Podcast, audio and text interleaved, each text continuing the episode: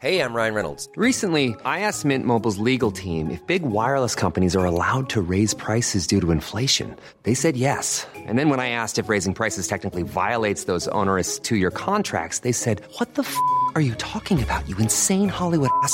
So to recap, we're cutting the price of Mint Unlimited from $30 a month to just $15 a month. Give it a try at mintmobile.com slash switch. $45 upfront for three months plus taxes and fees. Promo rate for new customers for limited time. Unlimited more than 40 gigabytes per month. Slows. Full terms at mintmobile.com. Porque el mundo actual no se entendería sin la economía y los negocios. Acompaña a Mario Maldonado, el columnista de negocios más joven y objetivo del periodismo financiero, en su programa Bitácora de Negocios.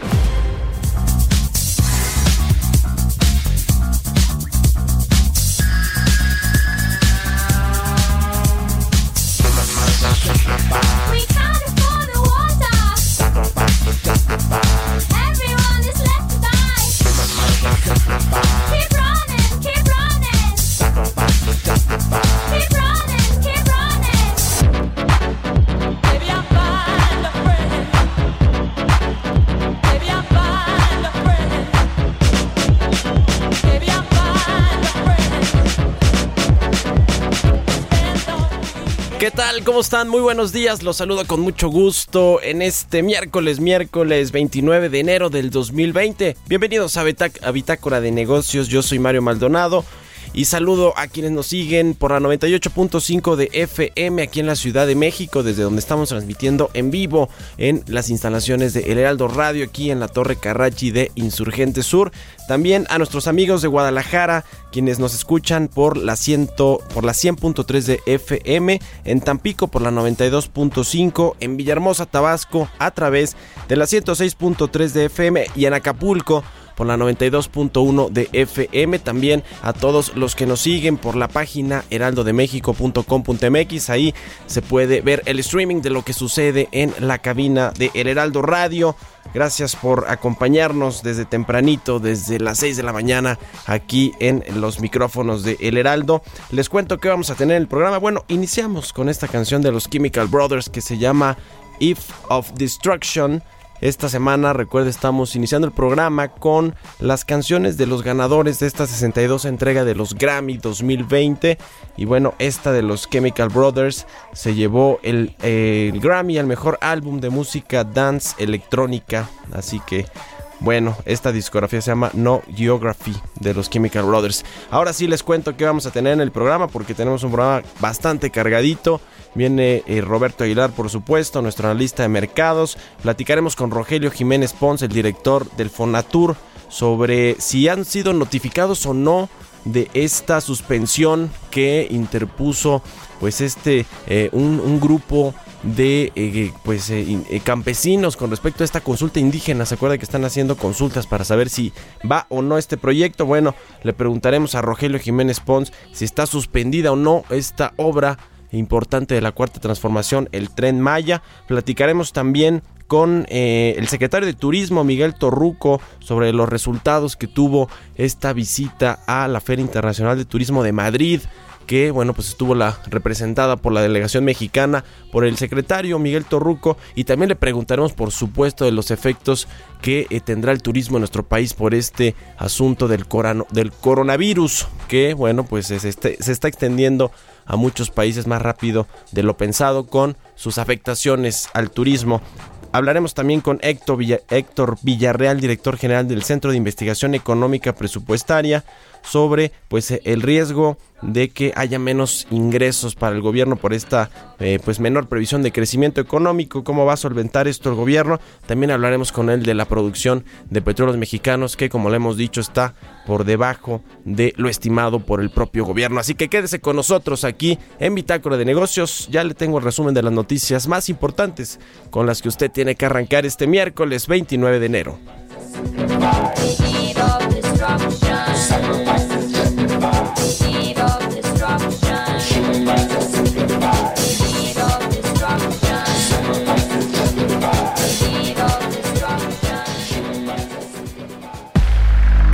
Resumen.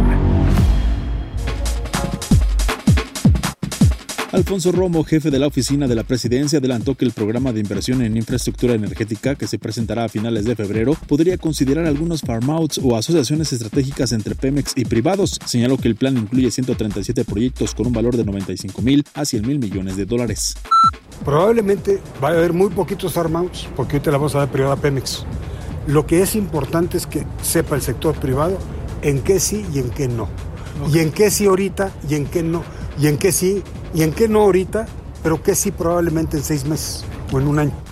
Todo lo que haya dudas lo vamos a, nos vamos a sentar en la mesa y nos vamos a poner de acuerdo para tener directrices claras. Jesús Reyes Heroles, exdirector de Pemex, consideró posible que en 2020 Petróleos Mexicanos alcance los objetivos de producción, sin embargo, tendrá que hacer ajustes internos. Añadió que no es fácil venir de una situación donde va a la baja la producción durante varios años y darle la vuelta, ya que primero se debe contener la caída. La Oficina de Patentes y Marcas de Estados Unidos firmó un acuerdo con el Instituto Mexicano de la Propiedad Industrial, el INPI, a través del cual aceleran el proceso para que empresas de Estados Unidos que ya tienen una patente puedan obtenerla también en México y con ello se adelanta a los acuerdos establecidos en el TEMEC. El sector empresarial protestó por la aprobación y entrada en vigor de la modificación de la norma oficial mexicana 051 sobre el etiquetado frontal de alimentos y bebidas, pues lo consideró una rudeza innecesaria que afectará directamente a las industrias y a sectores productivos. El Instituto Mexicano para la Competitividad urgió a hacer cambios fiscales para combatir el mercado de informalidad, donde más de 30 millones de mexicanos buscan ganarse la vida a diario. Manuel Molano Ruiz, director general del organismo dedicado a la investigación en política pública y acción ciudadana, señaló que el sector informal típicamente crece cuando la economía no crece. Con el objetivo de evitar el robo de información, Santander México lanzó tarjetas de crédito sin números o códigos a la vista, lo que podría disminuir hasta en un 90% los fraudes en compras en comercio electrónico, aplicaciones móviles y telefónicas. Bitácora de negocios. El editorial.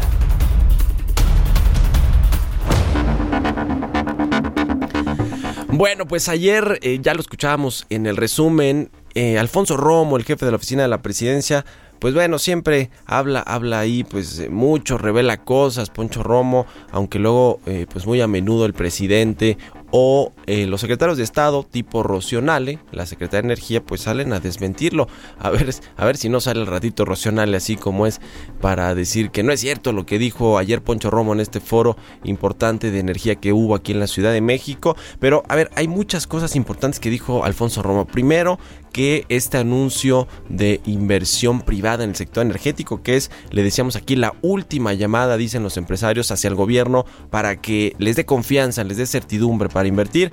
Dice Poncho Romo que estaría cercano a los 100 mil millones de dólares. Es, eh, sería auténticamente sí una mega inversión, un mega anuncio, si es que se dan las condiciones para que se pueda eh, anunciar estos recursos. Porque fíjese, hasta el año pasado el Consejo Coordinador Empresarial que agrupa las eh, pues, cámaras principales de México y a las grandes empresas, dice que decía que tenían recursos disponibles por 36 mil millones de dólares para invertir durante el sexenio del presidente López Obrador en el sector energético, es decir, esa era su proyección.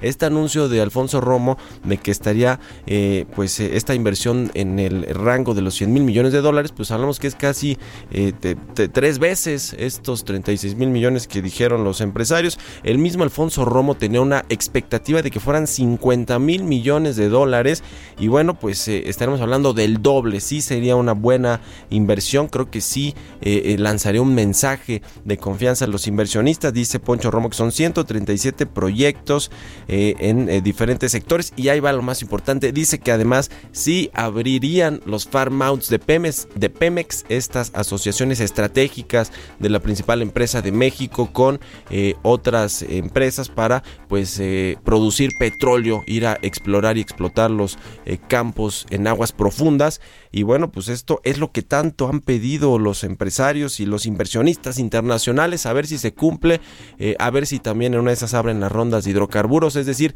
todo lo que se necesita. Poncho Romo ayer dijo que sí está en el eh, papel al menos para presentarse en este anuncio que dice ahora ya no va a ser a mediados de febrero, sino hacia finales de febrero. Vamos a ver qué pasa en los siguientes días, va a ser muy importante lo que diga ahora la Secretaría de Energía y el presidente con respecto a lo que ya reveló ayer Poncho Romo, pero de entrada yo le digo y en mi opinión es que si eh, es así como dice Alfonso Romo, estamos viendo que se impone la visión de los moderados, de los más pragmáticos del gabinete presidencial. Son las 6 de la mañana con 11 minutos, yo soy Mario Maldonado, estamos en El Heraldo Radio, en Bitácora de Negocios.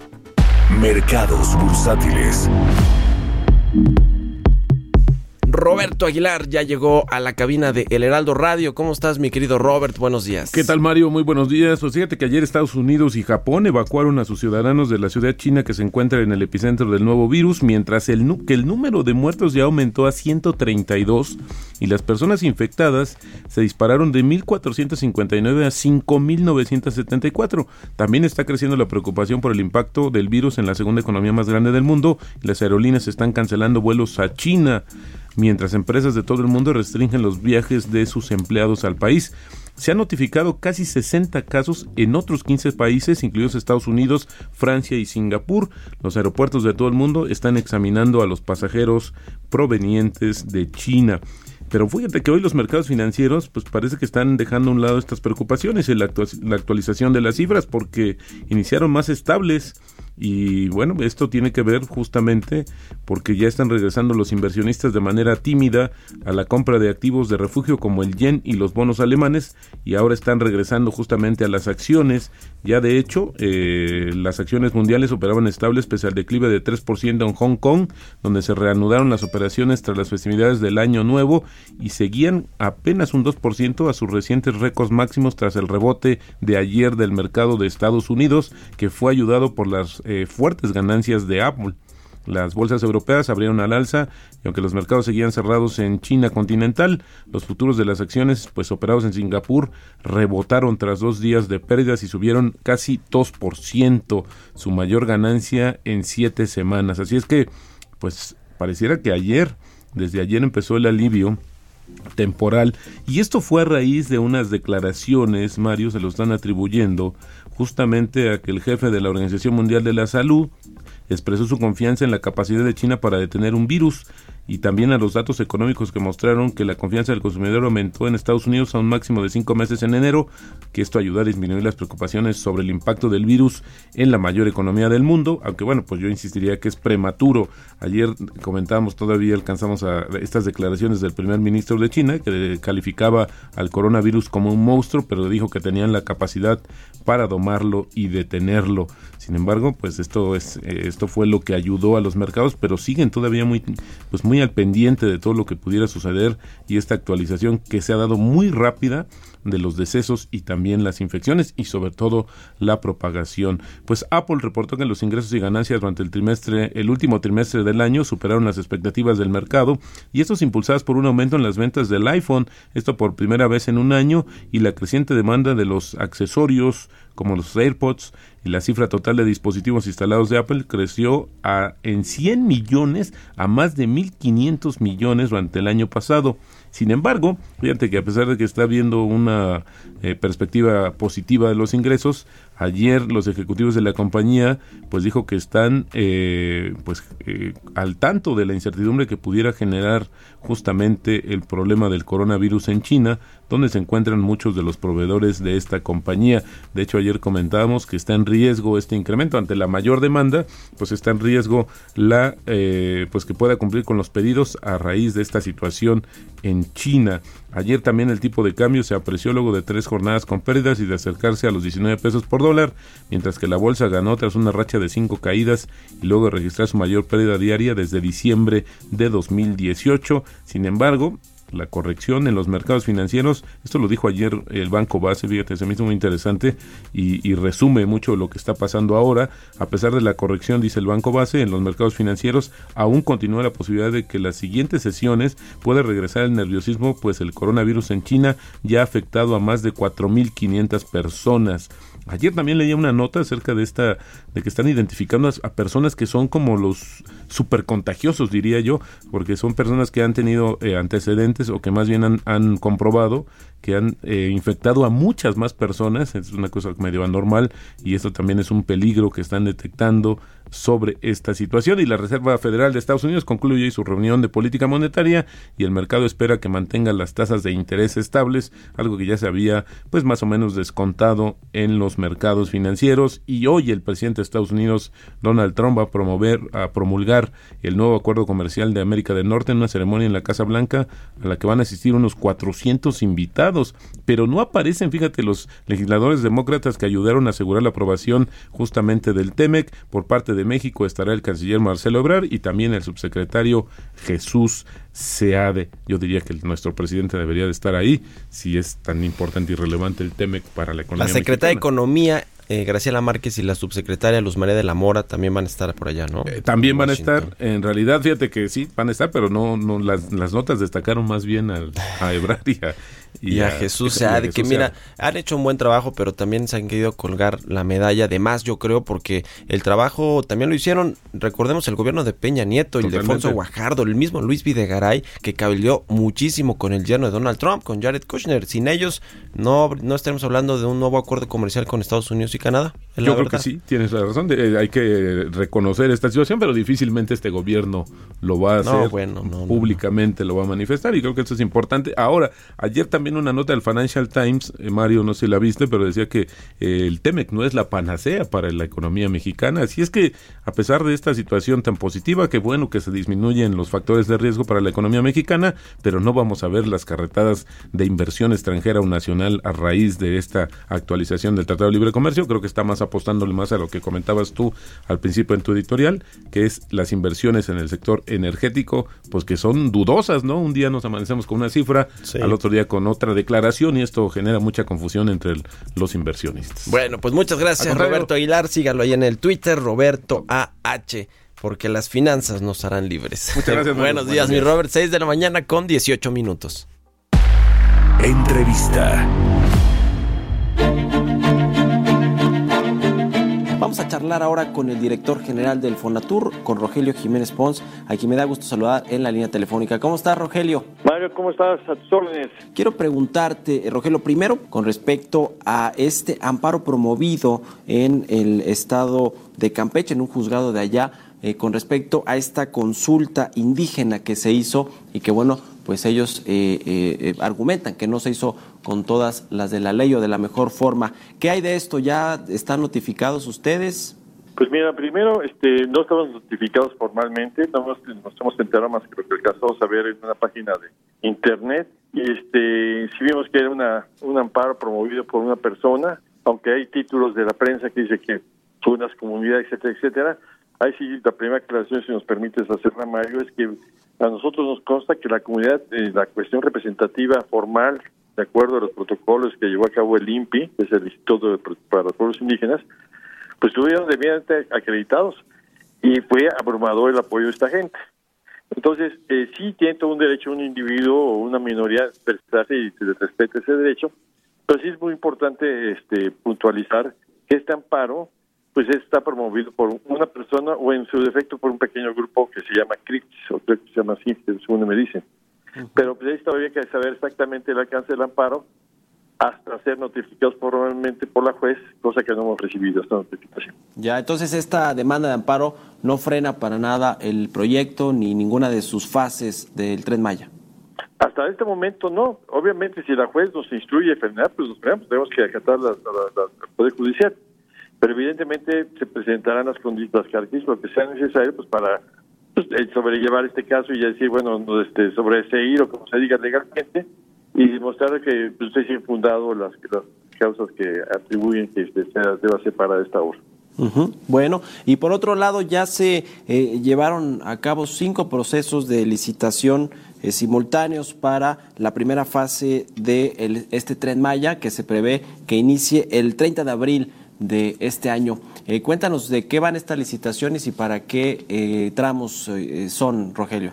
Mira, en total esta primera fase, que son oh, 981 kilómetros, va desde Palenque, que es donde llega el tren que viene del Istmo, Ya- y va rumbo hacia Cancún, pasando obviamente por Tenosique, Balancán, eh, Campeche, Mérida, eh, Izamal, Valladolid, eh, Chichen Itzá, eh, Cobá, eh, Tulum y de ahí sube hacia hacia Cancún.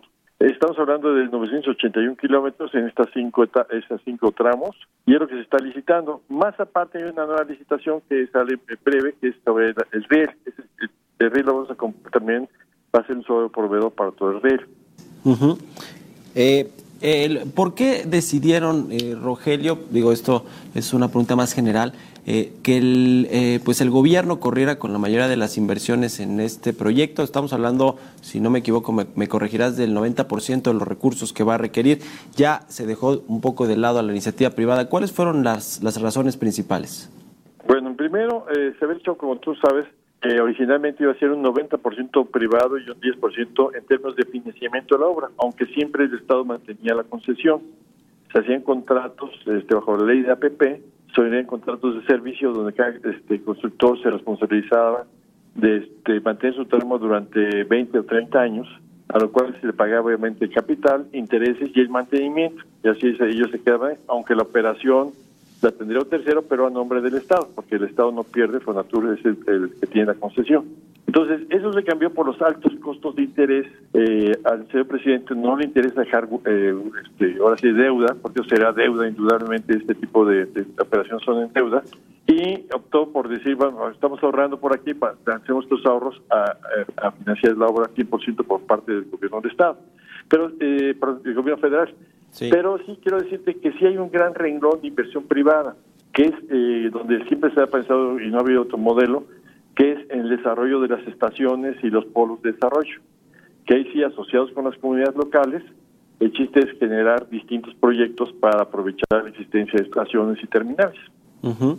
Ahora, el material rodante o los trenes propiamente, ¿quiénes, eh, ¿cuándo se va a hacer esta licitación? Eh, ¿Ya tienen algunas empresas eh, eh, fabricantes interesadas en participar? Porque tampoco es que haya muchas en el mundo, ¿no? Hay algunas cuantas que son las que normalmente fabrican este tipo de trenes. Eh, ¿Tienen ya alguna noticia, alguna novedad al respecto? Tenemos contacto con mínimo unas 10 que han expresado interés. So, son 10 empresas, la mayoría pues, son este, Alstom, CAF, Bombardier, Stadler, Hyundai, Mitsubishi, Siemens, Ansaldo, Hitachi, Talgo. Son empresas y, y se van a sumar ot- otras que ya están empezando a, pedir información. Este, este eh, licitación yo creo que va a salir unos tres meses, cuatro meses para ya ver de lo que es este material rodante. Se habla de aproximadamente 100 locomotoras, más bien 100 trenes, ¿no? Hay, eh, hay una cosa que sí quiero platicarte, eh, Mario, y comentarlo con el público. Resulta que, como se sabe, los trenes de pasajeros no son negocio en el mundo, pero, y este no será el caso, este será igual. Pero aquí el tren Maya sí tiene un par de renglones muy rentables, que es el tren para turistas, que es altamente rentable por el mercado que tiene en toda la península, y la carga. Entonces, eh, sí ha sido muy exitoso lo que está provisto. Sí son una empresa inglesa que se llama Steer y otra empresa este, internacional que es este, Pricewaterhouse, hicieron estudios de costo-beneficio y hay pronósticos muy interesantes del ingreso que va a tener el tren. Entonces, inclusive hay tramos que en tres años, el tramo Cancún-Tulum va a salir un tren cada 10 minutos. Sea, son frecuencias muy altas. Entonces, esto sí también, la inversión va a ser importante de parte de material rodante. O sea, el tren va a ser un exitazo, estoy, estamos seguros.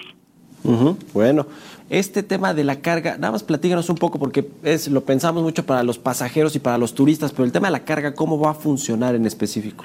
Mira, el tren de- los trenes de carga son no son tan rápidos como el de pasajeros, que sea 160, son de 120 kilómetros eh, por hora. Pero imagínate que actualmente el 80% de los insumos en toda la península llegan del interior de la República. Entonces, es un gran renglón de, de fletes lo que se va a sustituir. De hecho, eh, el tren va a sacar de circulación y es la parte buena ambiental. Por eso un tren contamina 100 veces menos que una carretera. Vas a sacar a miles de camiones, porque actualmente son muy caros y onerosos los fletes en camión. Y es un 20-30% más barato en tren. Bueno, pues estaremos muy pendientes de cómo vaya avanzando el proyecto. Te agradezco mucho, Rogelio Jiménez Pons, director del Fonatur, por habernos tomado la llamada. Gracias, Mario, y seguimos al contacto. Muy amable. Vamos a hacer una pausa y volvemos. Continuamos en un momento con la información más relevante del mundo financiero en Bitácora de Negocios con Mario Maldonado. Regresamos. Estamos de vuelta en Bitácora de Negocios con Mario Maldonado. Entrevista.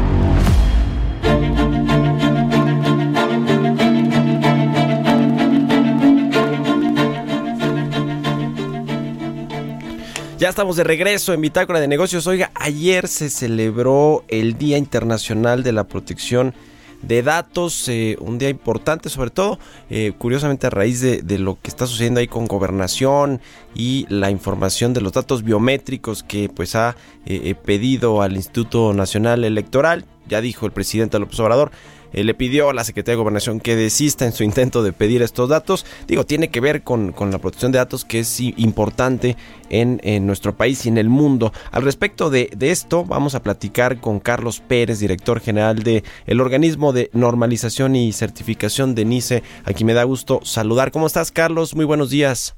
Mario, muy buenos días, un gusto saludarte. Igualmente, Carlos.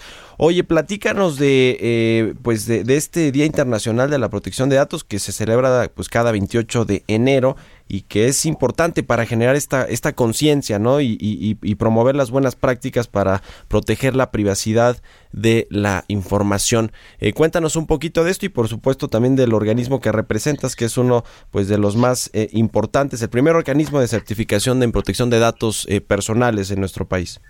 Muchísimas gracias. Mira, efectivamente, ayer se celebró el Día de Internacional de la Protección de Datos Personales, una buena práctica que se asimiló eh, en Europa desde 1981 y que en el caso de, muchos países y México no es la excepción, se vuelve un derecho constitucional en el momento en que se reforma la Constitución, el artículo sexto, si mal no recuerdo, y con ello este es algo relevante para todos los ciudadanos de- del país. Entonces, em, eh, esto no es nuevo para nosotros, eh, empieza en México eh, a, tocarse este tema formalmente desde 2007 y se crea y se, promulga una ley, la Ley Federal de Protección de Datos Personales en posesión de particulares eh, en 2010. Y con ello, este, todos los mexicanos tenemos derecho a manejar nuestra información personal. Información personal que puede ser información general, datos genéricos, por llamarlo de alguna manera, y datos sensibles. ¿Y, y quién, quién no ha interactuado con páginas de Internet eh, o con instituciones o, empresas que para poder, poderte ofrecer un servicio eh, te piden información eh, de tu domicilio, tu teléfono, tu ocupación, eh, etcétera, etcétera? Y si vas a incorporar a, una solicitud de algún servicio o un crédito, pues te piden datos relacionados con tu salario, eh, datos relacionados con tus bienes. eh, y si vas todavía más allá con un seguro, seguro de gastos médicos mayores, seguro de vida, pues te piden información adicional sobre enfermedades que hayas padecido, ¿no? O, enfermedades que este, actualmente estás este, padeciendo, y se va acumulando una serie de información que se vuelve sensible eh, para las personas y que debe ser protegida conforme el marco jurídico. Entonces, eh, es bien, bien interesante cuando tú entras e interactúas con la tecnología y te dicen que tienes que aceptar eh, los términos y condiciones y entre esos términos y condiciones está también el aceptar el manejo de tus datos personales. En este sentido, tú aceptas y tus datos van a estar salvaguardados por la institución que se comprometió, eh, que te- a la que le diste los datos se compromete a protegerlos. Sin embargo, muchas personas, incluyéndome, ¿no?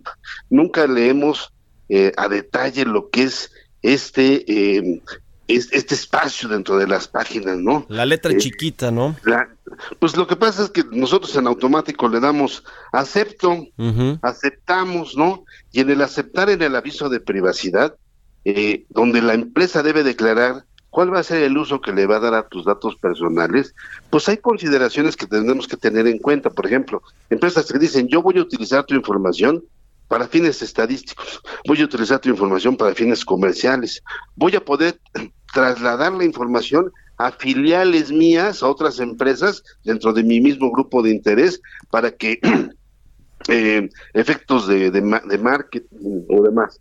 Entonces empiezan las llamadas telefónicas por todos lados, ya te llamaron de un lado, del otro para ofrecerte un servicio y demás. Y, y a veces se vuelve hasta cierto punto un eh, hostigamiento ¿no? de la propia Sí, institución A, la, a la que le diste los datos. Entonces, ahí es donde eh, las, em- las personas podemos de solicitarle a, a la institución, a la empresa que elimine nuestros datos, que los corrija, que es a lo que le llamamos los derechos ARCO. Ya. Y eh, eso es en, en la parte, digo, una- un consejo a quienes estén molestos porque les llaman constantemente, eh, pues que exijan sus derechos ARCO y le pidan a la institución que les está llamando, eh, pues que los elimine. Y simplemente identificando quién es la persona responsable de manejar esta situación dentro de la empresa. Por otro lado, eh, la certificación eh, que eh, nosotros en algún momento interactuamos mucho con el INAI para efecto de apoyar la generación de una de un modelo de certificación no vinculante de datos personales, pues validamos esta buena práctica dentro de las empresas a manera de que veamos que hay puntos de control, restricción al acceso, manejo adecuado de estos datos personales, la conservación de los datos personales, eh, y en base a eso se emite una certificación eh, que nosotros eh, ya llevamos muchas empresas, más de 50 empresas certificadas de diferentes sectores, ya sea sectores que usan los datos de manera masiva, como puede ser, ser el sector salud, como pueden ser las AFORES, las empresas de telefonía, las empresas de seguridad, empresas, empresas eh, del área de supermercados que le llaman el retail, ¿no? Y con eso, este, eh, pues con- contribuimos de alguna manera a, a validar, Ujú, Sí. a garantizar que Sí, los sí. datos están bien conservados. Pues a tener mucho cuidado con este asunto de la protección de datos y, y- y qué bueno que empresas como la de ustedes de, de NICE pues se eh, eh, enfocan a certificar a su vez a las compañías eh, de los sectores más importantes para que tengan eh, pues eh, eh, de- de cuidado con este asunto de, de los datos personales. Muchas gracias eh, Carlos eh, Pérez, director del organismo de normalización y certificación de NICE por habernos tomado la llamada esta mañana. Quedamos a tus órdenes, Mario. Mucho gusto y que tengan buen día. Igualmente para ti. Son las 6 con 36. Historias empresariales. Y bueno, pues sentimientos encontrados para Apple, esta empresa valiosísima del sector tecnológico, que bueno, le fue muy bien en este reporte de eh, su último trimestre y que bueno, eso hizo repuntar ayer la acción que subió casi 3% en, en la bolsa de Nueva York, pero por otro lado, este brote letal del coronavirus pone en riesgo los planes de fabricación del iPhone, ni más ni menos que su eh, pues eh, producto estrella en un 10%, esto es lo que han dicho los reportes de los expertos, esta alerta sanitaria amenaza con el cierre de, diversas fábricas de eh, eh, eh, Apple, de Foxconn, que es uno de sus principales proveedores allá en China. Vamos a escuchar esta cápsula que nos preparó Giovanna Torres. Hace una semana que saltaron todas las alarmas en China por el brote del coronavirus de Wuhan, un virus que ha dejado hasta ahora más de 100 muertos. La preocupación mundial ha ido en aumento e incluso la Organización Mundial de la Salud ha puesto el nivel de alerta al máximo en el país asiático. Esto no solo está dejando en cuarentena a los ciudadanos chinos y turistas, sino que también está afectando el día a día en las empresas y trabajadores. Apple estaría lista para iniciar la producción del rumorado iPhone 9 en febrero. Sin embargo, el plan de la compañía para aumentar la producción del iPhone en un 10% en la primera mitad de este año se vería negativamente afectada en la agenda. Si bien la compañía de Cupertino está abriendo fábricas en países como India, lo cierto es que la principal infraestructura que tiene para el ensamblado se sigue encontrando en China. Apple ha pedido a sus proveedores que fabriquen hasta 80 millones de iPhone en la primera mitad del 2020 y ha realizado pedidos de hasta 65 millones de versiones pasadas en su producto clave. El gobierno de China ordenó el cierre temporal de la compañía Foxconn, que tiene contratos de fabricación con las mayores empresas de tecnología de Silicon Valley. Y aunque Zhengzhou y Shanghai son ciudades distantes al epicentro del coronavirus, la empresa afirma estar siguiendo con todos los protocolos sanitarios de prevención. Así pues, en caso de confirmarse el retraso del iPhone 9, habrá que comprobar si también se ven afectados otros dispositivos, cuya fecha prevista de lanzamiento estaba fijada también sobre el mes de marzo. El iPad Pro de cuarta generación se reservó el pasado otoño para lanzarse durante este primer trimestre del 2020 y a este le acompañaría también una renovación de la MacBook Pro de 13 pulgadas lanzada hace unos pocos meses. Expertos señalan que ante la contingencia el stock de tecnología en las próximas temporadas comerciales seguro se verá afectado, sin mencionar el posible impacto en los precios de los productos. Para Bitácora de Negocios, Giovanna Torres. Entrevista.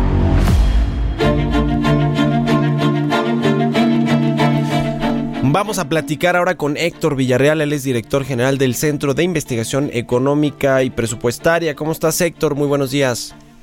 Hola Mario, muy bien, muchas gracias. Pues quisimos hacer contacto contigo, Héctor, para que pues nos ayudes a entender un poco de lo que va a pasar en este 2020 con eh, las eh, expectativas de crecimiento que bueno, cada vez van más a la baja en este en este año y eso pues le complicará al gobierno los objetivos por un lado recaudatorios y de ingresos y por otro lado el tema presupuestal, ¿no? Tendrá que haber recortes ahí algunos proyectos, me imagino.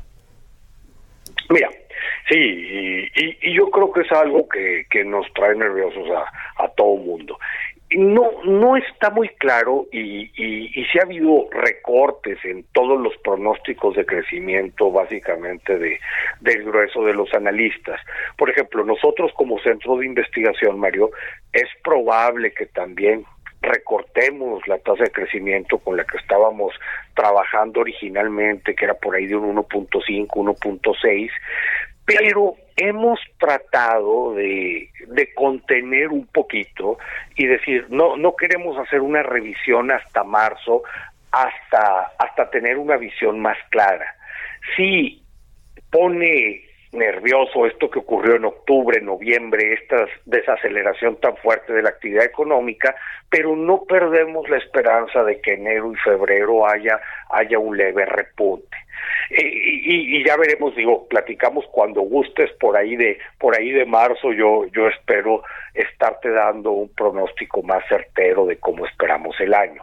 Ahora, en términos de recaudación, yo yo quisiera dividir la pregunta en dos partes. Eh, creo que lo que respecta a ingresos tributarios venía relativamente conservadora la, la proyección que, que viene en el paquete económico. Entonces, de haber recortes ahí, quizás serían, quizás serían muy pequeños. Vam- vamos a esperar. La otra parte que nos está preocupando es que los ingresos petroleros, que si bien nada que ver con lo que eran hace unos años y el peso que tenían en el, en el erario, pues de cualquier manera juegan un rol importante y sí se ven muy débiles para el año. Ujú.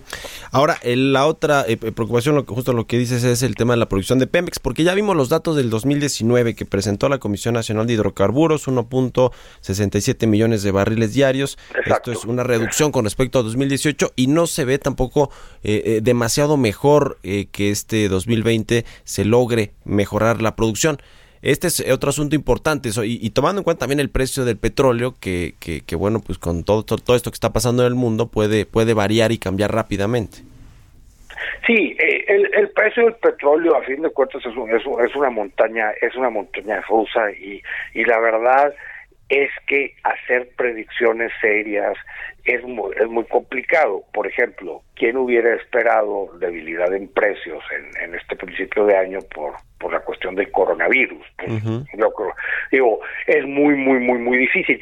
Me preocupa un poco más, Mario, y, y esto lo estuvimos diciendo desde el año pasado. Yo no sé por qué Hacienda está haciendo estos pronósticos de producción. Me parece que, que realmente el ente responsable tendría que ser la Comisión Nacional de Hidrocarburos y con una metodología muy transparente y así despolitizamos la variable pero pero vamos a ver qué vamos vamos a ver qué sucede. Si nos vamos así a un análisis muy sencillo clásico directo con lo que se produjo eh, el año el año pasado pues la meta de producción para este sí se ve complicada. Y también lo dices muy bien está el riesgo está el riesgo de los precios. Si bien los 49 dólares que venían en el en el paquete económico están bastante conservadores y si bien hay coberturas contratadas pudiera haber un pequeño riesgo también por ahí. Pero creo que más que por precios es, es la cuestión de es la cuestión de producción. Que, que si juntas lo de petroleros y unos tributarios que, que vinieran débiles y, y que el año pasado ya se le dio una muy buena mordida al FEIP Sí, pues justo, yo creo justo que es- sí Sí, justo esto te quiero preguntar, con lo que tenemos actualmente, con el panorama que tenemos de menor proyección de crecimiento económico, por lo tanto menores ingresos eh, eh, para el gobierno, eh, eh, ¿ves casi inexorable que el gobierno eche mano de nueva cuenta a estos fondos de, de estabilización? Mira, es probable, es probable y todo. Que, que a su vez tendría, tendría otras cuestiones muy interesantes, porque el FEI fácilmente nos debe, nos debe de alcanzar para este año.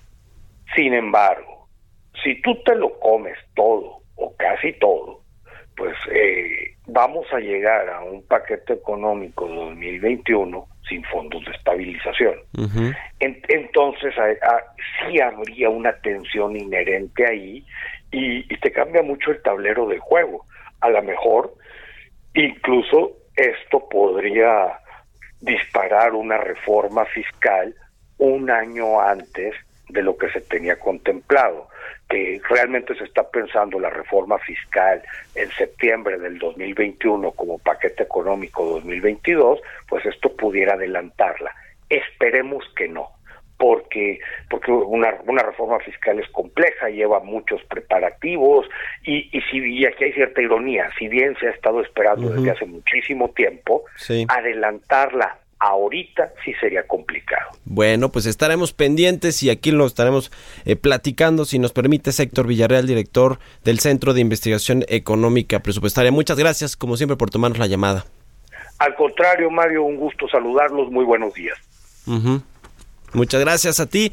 Bueno, pues ahí está interesante lo que va a suceder con la perspectiva de crecimiento económico, que ayer, por cierto, el Citibanamex con su encuesta de eh, analistas e economistas que levantan mes con mes, pues eh, la ven la estimación de crecimiento en un 1%, todavía pues algo optimista, eh, porque el, eh, otros bancos de inversión o casas de bolsa como Barclays, el banco de inversión de importante, que es uno de los más grandes del mundo, pues dice que vamos a crecer 0.6% en el 2020. Ojalá que no sea así, que tengamos un, una mejor proyección para la economía nacional este 2020. Bueno, vámonos a otra cosa, son las 6 de la mañana con 47 minutos.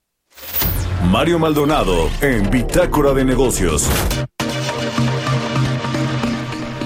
A otra cosa porque vamos a platicar con el secretario de Turismo Federal, con Miguel Torruco Márquez, a quien me da gusto saludar como siempre en la línea telefónica. Eh, ¿Cómo estás, eh, Miguel? Eh, buenos días, gracias por tomarnos la llamada.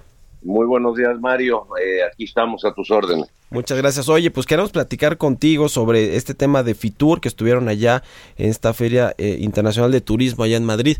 Pero ¿qué te parece si empezamos con el tema del coronavirus? Porque pues ha generado muchas reacciones en el mundo, eh, incluso pues le ha pegado a las acciones de algunas empresas eh, relacionadas con el sector turismo, a las aerolíneas, los aeropuertos, las cadenas hoteleras. ¿Cómo ves tú este tema con lo- la información que hay disponible, eh, eh, Miguel? Bueno, pues eh, por lo pronto en, en México no ha pegado. Eh, ya sé que se ha expandido a varios puntos, inclusive Estados Unidos, también que ya están avanzando en la vacuna, pero va a tener todavía un rato, buen rato a que eh, pueda ponerse en marcha y que pues esperemos que para bien de ahora sí que de la humanidad y del turismo pues no vaya a afectar. Por lo pronto eh, seguimos trabajando, eh, estamos muy contentos, como lo saben, cerramos el 2019 con 44.7, 44 millones 722 mil turistas, crecimos 8.3%, las divisas fue algo muy alentador, 24 mil 817 millones de dólares, que tuvo un incremento de 10.2, se cumplió con la meta de construir 22 mil nuevos cuartos de hotel y se, y se generaron 243 mil nuevos empleos eh, directos en materia turística. Así que pues estamos contentos también, pues como saben, es- regresamos de, de Fitur, allá en Madrid, que es la feria más importante de habla hispana. Sí, Eh, Fue, fue la 40 edición y precisamente eh, en 25 ocasiones he tenido el honor de estar presente, ahora sí que con todas las cachuchas. Sí, sí, sí. Y cuéntanos qué, qué, qué pasó allá porque eh, pues eh, hubo hubo ahí bastantes reuniones, ¿no? Que tuvieron la delegación de, de eh, mexicanos, de funcionarios mexicanos y de estados, ¿no? Para promover a México en esta Feria Internacional de Turismo. ¿Qué eh, nos puedes contar de los acuerdos, las pláticas que tuviste ahí con tus contrapartes y con empresarios de, de otros países para atraer pues más turismo a México?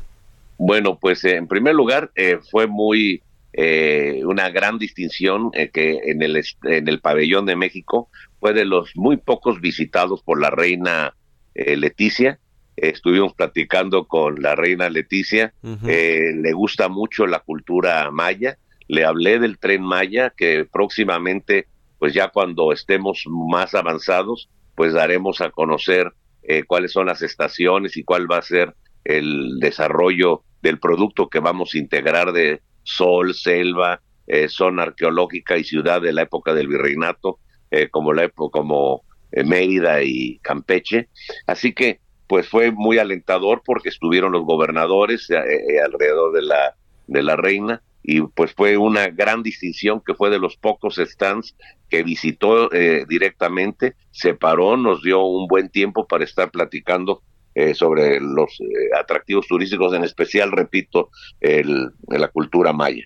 También estuvimos eh, desde lunes, eh, em- el miércoles fue el corte del listón eh, y estuvimos desde lunes porque nos invitaron a, a la casa de México en España a un desayuno para participar con los mm, tour operadores más importantes de España. Destaca la coordinadora general de viajes de, de el Corte Inglés, a quienes invitamos para que estén presentes con nosotros en el, en la- el próximo Tianguis Turístico, que será en la ciudad de Mérida en marzo. Eh, estuvimos también eh, inaugurando la expo en la Casa de México que, que muy generosamente patrocina eh, Díaz Mororo, eh, Valentín Díaz Mororo. Es Sí. una espléndida casa eh, en la avenida principal. Y entonces eh, ahí inauguramos la Expo Guerrero con el estuvo el secretario de Turismo, eh, la muestra de cine mexicano eh, que pasaron varias películas de la época de oro del cine mexicano, que por cierto me dieron la grata sorpresa de que las películas que pasaron fueron las hechas de la época de oro en Acapulco, pasaron La Perla, que protagonizó mi madre, María Elena Márquez y Pedro Armendáriz, que ganaron la Bienal de Venecia y el Globo de Oro, y pues estuvo muy concurrido. Tuvimos reunión también ahí mismo con los secretarios de turismo de, que fueron ah, de los diferentes estados para afinar ya puntos del tianguis. Luego tuvimos otra reunión en la Fundación Euroamérica eh, con los eh, eh, autoridades españoles eh, de y grandes empresas. Eh, me hicieron el favor de invitar a dar una conferencia al Instituto de Economía, que es de los más eh, prestigiados eh, de España, que la sede es en Madrid, donde hablé con más de 70 inversionistas. Les, ah, les interesó mucho eh, la evolución que ha tenido México. Les dije de algunos estímulos, cómo se ha incrementado, por ejemplo, el turismo fronterizo, eh, que se incrementó 20.2%, porque hubo una acción, el turismo eh, fronterizo, eh, tan solo de enero a noviembre nos visitaron 19.3 millones de turistas, creció 17.5 y la derrama 20.2 con 1.191 millones, porque ahí a partir del primero de eh, diciembre eh, que entró el presidente de la República en función, pues bajó el, el impuesto sobre la renta al 20, el IVA al 8, eh, también equiparó los costos de gasolina con los estados de Estados Unidos fronterizos, Sí. se dobló el, el impuesto, el, eh, el salario mínimo, y eso hizo que se detonara más el turismo de salud. Ya nos volvimos a colocar en el segundo lugar eh, de turismo médico tan solo por abajo de Tailandia y volvemos otra vez a estar en el primer lugar en turismo de Sí. dental.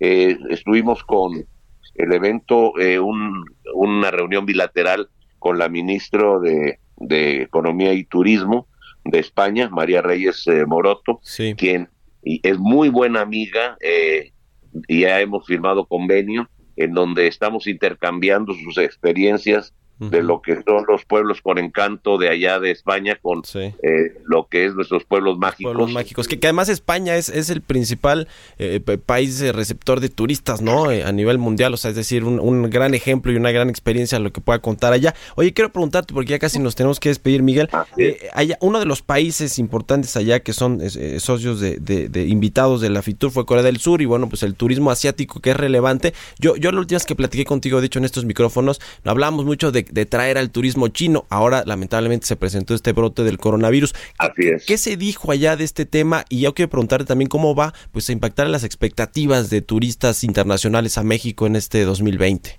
Pues en el turismo chino eh, va a haber dos factores que van a reducir 45 mil turistas chinos. En primer lugar, pues este problema que se suscitó eh, del virus y también que en la pista de aérea del aeropuerto de Tijuana eh, está siendo eh, reencarpetada y eso lo hacen cada 10 años y precisamente el, el único avión que sale afectado de larga distancia es el de Anan Airlines, que es el que vuela directo de Pekín con escala en allá en Tijuana a la Ciudad de México. Pero a partir del siguiente año eh, se habrá de recuperar. Pero por ello vamos también a ir a Estados Unidos, acordamos también con algunos secretarios de turismo, eh, vamos a estar en Los Ángeles, en Chicago, en Nueva York, en Houston, en San Antonio, eh, que son puntos donde hay turoperadores chinos, porque el 72% de los casi eh, 180 mil turistas chinos que nos visitan, pues proceden de la parte del continente de Norteamérica. Y tan solo menos del 30% de los vuelos directos que vienen de China a México. Entonces, vamos a reforzar eh, para evitar esa caída a través de, Bueno. de esos vuelos. Pero Pues también es que- importante Sí, que no nos pegue tanto este tema. Ya, ya me tengo que ir, mi querido eh, Miguel Torruco, secretario de Turismo Federal. Te agradezco mucho, como siempre, que nos hayas tomado la llamada aquí en Bitácora de Negocios.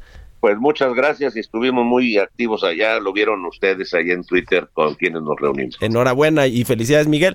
Pues con esto llegamos al final de Bitácora de Negocios. Gracias por habernos acompañado. Lo dejamos aquí con Sergio Sarmiento y Guadalupe Juárez en los micrófonos y nos escuchamos nosotros mañana a las 6 de la mañana. Buenos días.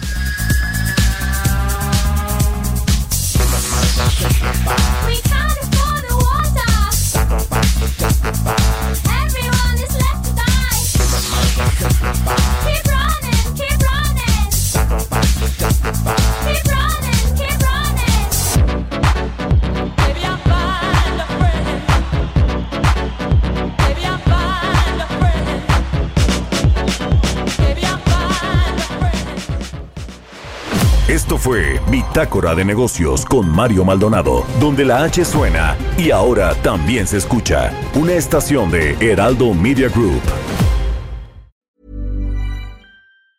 Planning for your next trip? Elevate your travel style with Quince. Quince has all the jet setting essentials you'll want for your next getaway, like European linen, premium luggage options, buttery soft Italian leather bags, and so much more. And it's all priced at 50 to 80% less than similar brands. Plus, Quince only works with factories that use safe and ethical manufacturing practices. Pack your bags with high-quality essentials you'll be wearing for vacations to come with Quince. Go to quince.com slash trip for free shipping and 365-day returns.